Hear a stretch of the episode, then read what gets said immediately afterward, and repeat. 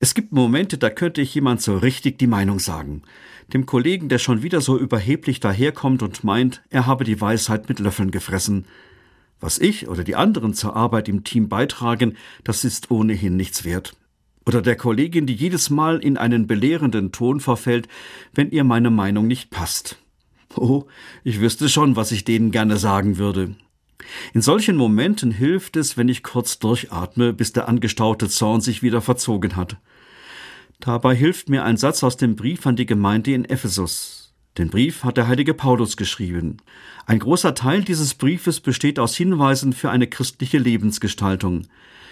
Wenn ich die so lese, dann merke ich, Paulus hat sich und auch die Menschen in Ephesus gut gekannt.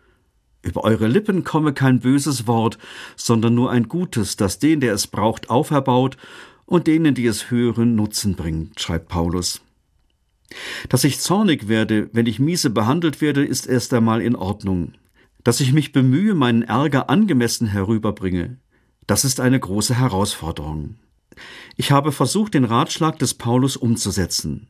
Zuerst, ich gestehe mir meinen Zorn ein, weil ich nicht cool tun und darüber stehen kann.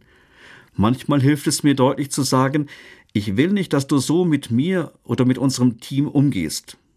Zweitens, ich platze nicht gleich heraus, sondern ordne erst einmal meine Gedanken. Dann kann ich auf die konkrete Situation bezogen eine Rückmeldung geben. Dabei bekommt mein Ärger einen Platz und eine sachliche Rückmeldung zum Thema. So habe ich es tatsächlich schon öfter geschafft, einen Konflikt zu entschärfen. Gar nicht so dumm, denke ich mir, was Paulus rät. Nicht aufbrausend redend, sondern auferbauend.